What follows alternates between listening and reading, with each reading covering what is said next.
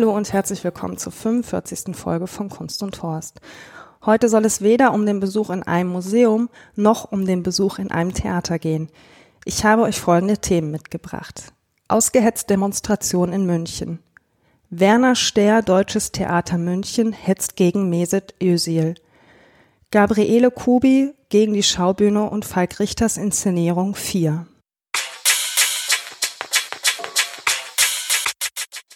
Ja, eigentlich wollte ich einen Monat aussetzen, ähm, denn es sind gerade Theaterferien. Die meisten Theater oder alle Theater haben zu, die ich sonst so besuche. Und da habe ich gedacht, ach, ich habe Folge 45 auch schon vorproduziert. Äh, Jetzt kann ich äh, acht Wochen mal schön die Beine hochlegen und nicht übers Theater sprechen.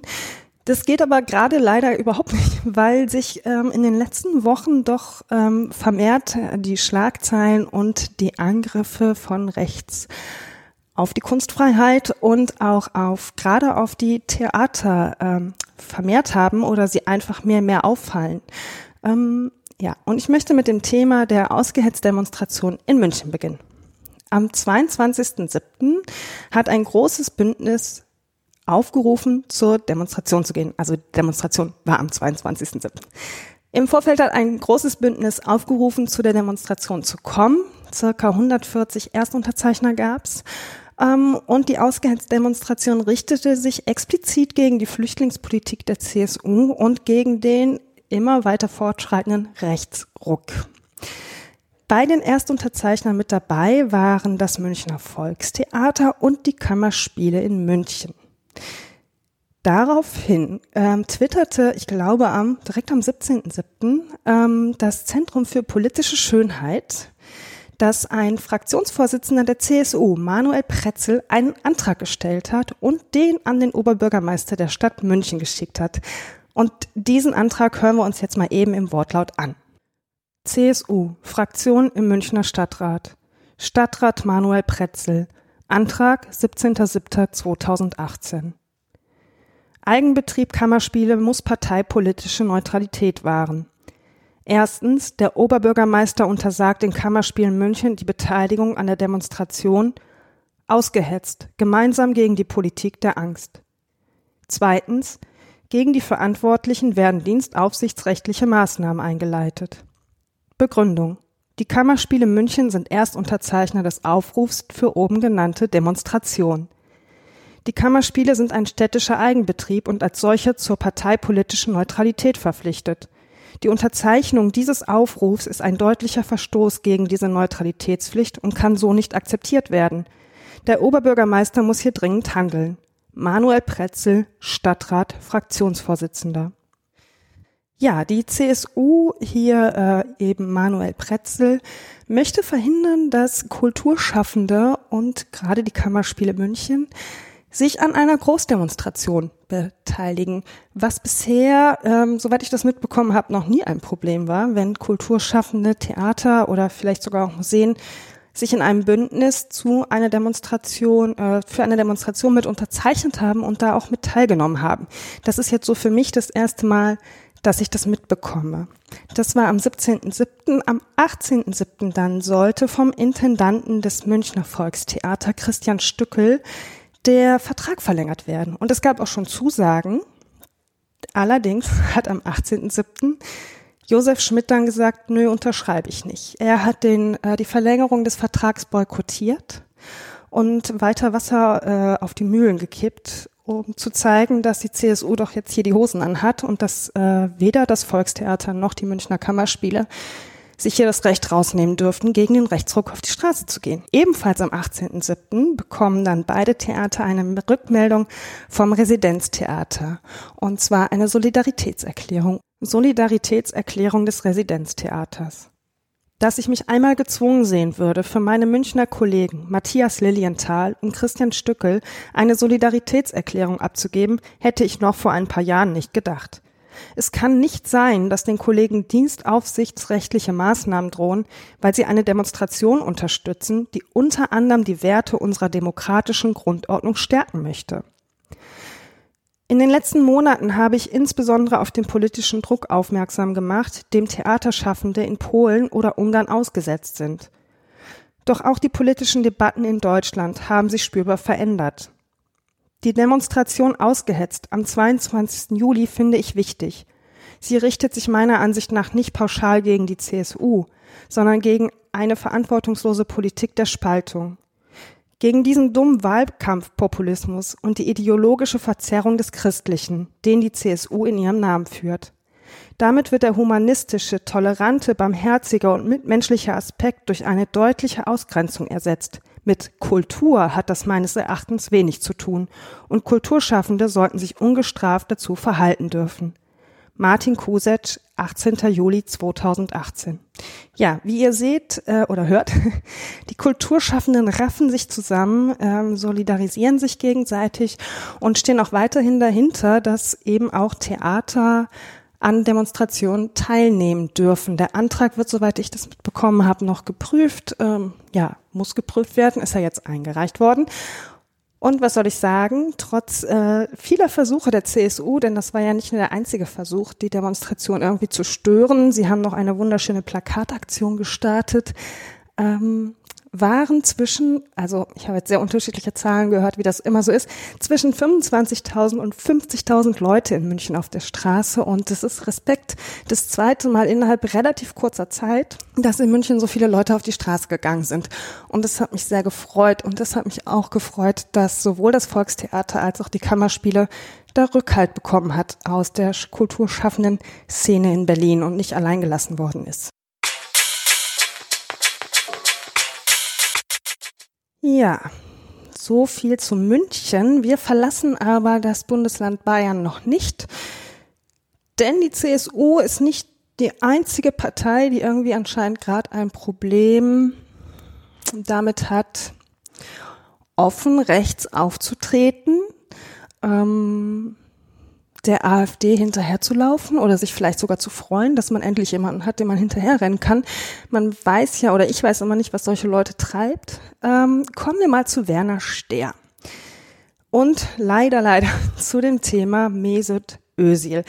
Eigentlich ist zu dem Thema schon alles gesagt, weswegen ich jetzt nicht über das Foto sprechen werde und nicht, ob ich das richtig oder falsch finde. Es soll ähm, in diesem Podcast explizit eben darum gehen, wie sich ein Geschäftsführer des Deutschen Theater Münchens verhalten hat. Oder ja, gibt es das Wort Unverhalten? Er hat sich unverhalten. Also er hat sich verhalten und zwar ziemlich drastisch. Werner Stehr ist Geschäftsführer des Deutschen Theaters zusammen mit Carmen Bayer. Werner Stehr hat auch einen Twitter-Account. Den gibt's jetzt, glaube ich, nicht mehr. Ich habe versucht, es zu finden. Es gibt zwei Werner Stehr, aber es scheint nicht seiner zu sein. Ähm, er twittert und retweetet, hat retweetet, ist ja nicht mehr sein Account, ähm, hat auch gerne mal ein Tweet von Beatrix von Storch retweetet. Werner Ster ist auch Fußballfan, das ist ja ganz wichtig, und Werner Ster ist leider auch rassistisch. Er hat vier Tweets abgesetzt, die sich gegen Mesut Özil und gegen Ilkay Gündoğan richten. Und es gibt Menschen in diesem Twitter, die schneller Screenshots erstellen können, als Geschäftsführer des Deutschen Theaters München ihre Tweets löschen können. Und deswegen sind die Tweets auch noch da, allerdings nur im Screenshot, denn er hat sich selber gelöscht. Ähm, es hat mir keinen Spaß gemacht, schon beim Runtertippen der Sätze hat es mir keinen Spaß gemacht. Ich habe aber die Tweets für euch mitgebracht und sie euch einmal eingesprochen. 11. Juni, 13.18 Uhr. So einer wie Ösil, der nicht nur einem Verbrecher huldigt, sondern auch noch die Nationalhymne nicht mitsingt, weil er die Werte nicht teilt. 11. Juni, 13.28 Uhr. Ed Ilkay Gündoğan, Hau ab nach Anatolien. 11. Juni, 15.16 Uhr. Ed Mesut Özil. Spiel doch bei deinem türkischen Hitler. 14. Juni, 11.49 Uhr.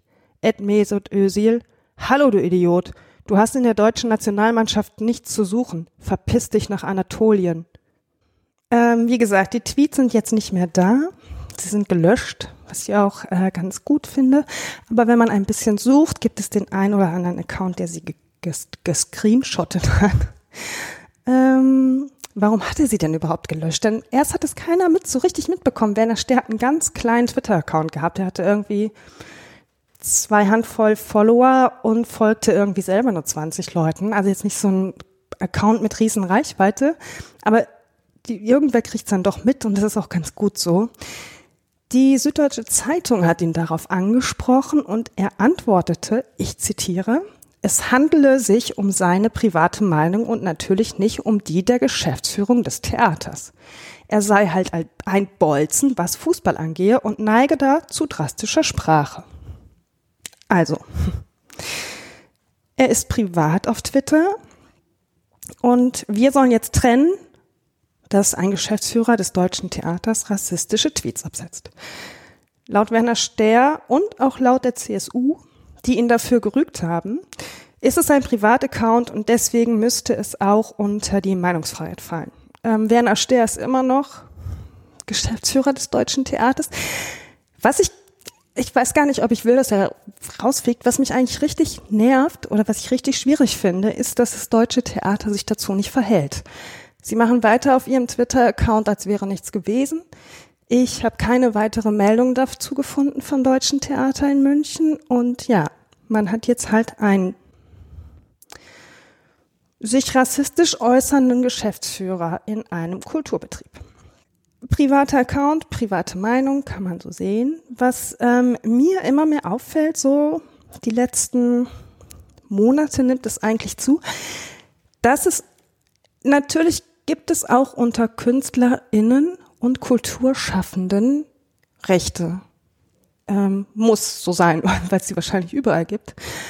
Ähm, bisher hielten die sich ziemlich stickum, doch so langsam, langsam, langsam trauen sich dann doch einige raus, werden rechte Äußerungen immer normaler und das ist ja nicht nur ein Phänomen, was uns gesamt als Gesellschaft betrifft, sondern was eben auch im Kunst- und Kulturbereich ähm, passiert. Noch nicht so laut, noch nicht so offensichtlich, aber wenn man sich ein bisschen mit dem Thema tiefer beschäftigt, merkt man schon, wie so der ein oder andere sich selbst sogar als rechts bezeichnet. Hatte ich auch schon in der Fernsehsendung, wie dann jemand vor die Kamera tritt mit seinem Freund und sagt, du hältst dich ja noch für rechter als ich mich. Alles schon da gewesen. Ich kann das, ich, ich kenne Werner Sternig und ich würde auch nicht in das Theater gehen. Also mal abgesehen davon, dass ich jetzt erst recht nicht mehr in das Theater gehen würde, haben die auch kein Programm, was mich jetzt anspricht, weswegen ich extra nach München fahren müsste ich fange nur an, ein Problem damit zu bekommen, das zu trennen. Ich möchte mir keine Inszenierung angucken oder in kein Theater gehen, wo ich weiß, der Geschäftsführer äußert sich rassistisch oder ist rechts. Ich will das nicht. Ich weiß, dass ich das wahrscheinlich tue, weil ich nicht weiß, wer alles so seine rechte Gesinnung ähm, äh, in sich mit sich rumträgt. Aber wenn ich sowas mitbekomme, fange ich schon an oder versuche dieses Pro das Programm oder das Museum, das Theater von meiner Liste zu streichen. Ich habe mich auch gefragt, ob sowas in einem Bundesland wie Berlin oder auch Nordrhein-Westfalen, wo ich ja herkomme, gehen würde. Ähm, denn das Thema, ähm, Mesut Özil hat es auch in seiner Mitteilung nochmal aufgeschnappt und äh, also niedergeschrieben, was Werner Stär gesagt hat. Und ich habe mich gefragt, ob das in anderen Bundesländern auch so unter den Teppich gekehrt worden wäre. Ich weiß es nicht, aber ich habe halt Gedanken, habe ich mir einfach dazu gemacht. Und ähm, ich hoffe, dass das in Berlin nicht funktionieren wird. Also ich hoffe, wenn sich mal ein Geschäftsführer oder ein Intendant eines Theaters so äußert, dass man dann eben auch Konsequenzen zieht, dass man sich zumindest dazu verhält, auch als Haus. Denn das Deutsche Theater in München hat sich da bisher gar nicht zu verhalten.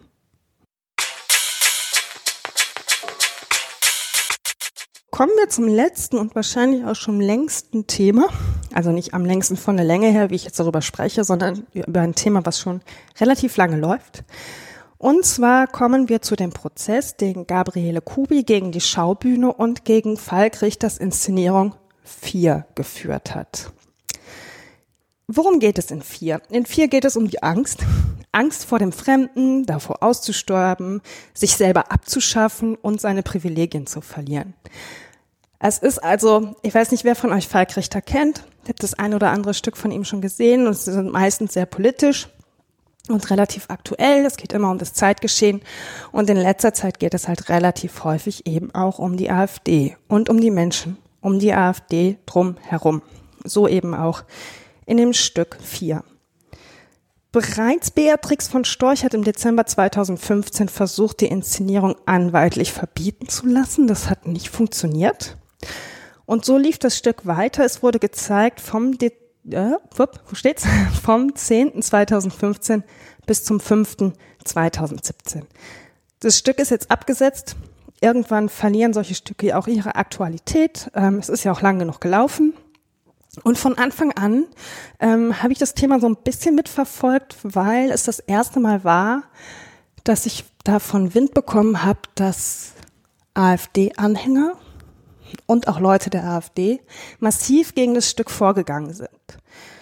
Es gab Störungen während der Vorstellung, zumindest während einer Vorstellung habe ich es äh, relativ am nächsten Tag dann schon auch in der Zeitung gelesen. Ich weiß nicht, ob es mehrfach vorgekommen ist. Ähm, es gab Mord- und Gewaltandrohungen gegen Falkrechte und es gab auch Schmierereien vor der Schaubühne. Das heißt, dieses Stück war ziemlich aufgeladen von Seiten der AfD und ähm, die AfD und ihre Wähler oder Anhänger haben von Anfang an versucht, das Stück irgendwie zu stören, dagegen anzuschreiben. 2016 dann ging Gabriele Kobi gegen das Stück von Falk Richter vor denn sie sah ihre Persönlichkeitsrechte verletzt. Wer ist überhaupt Gabriele Kubi? Bis zu diesem äh, Prozess wusste ich nicht, wer Gabriele Kubi ist. Deswegen ganz kurz.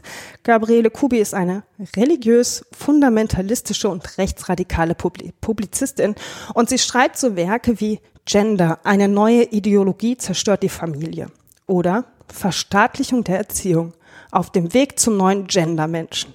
Also, Sie ist gegen Verhütung. Sie ist gegen Sex vor der Ehe. Ähm, sie hat ein großes Problem mit dem Thema Gender.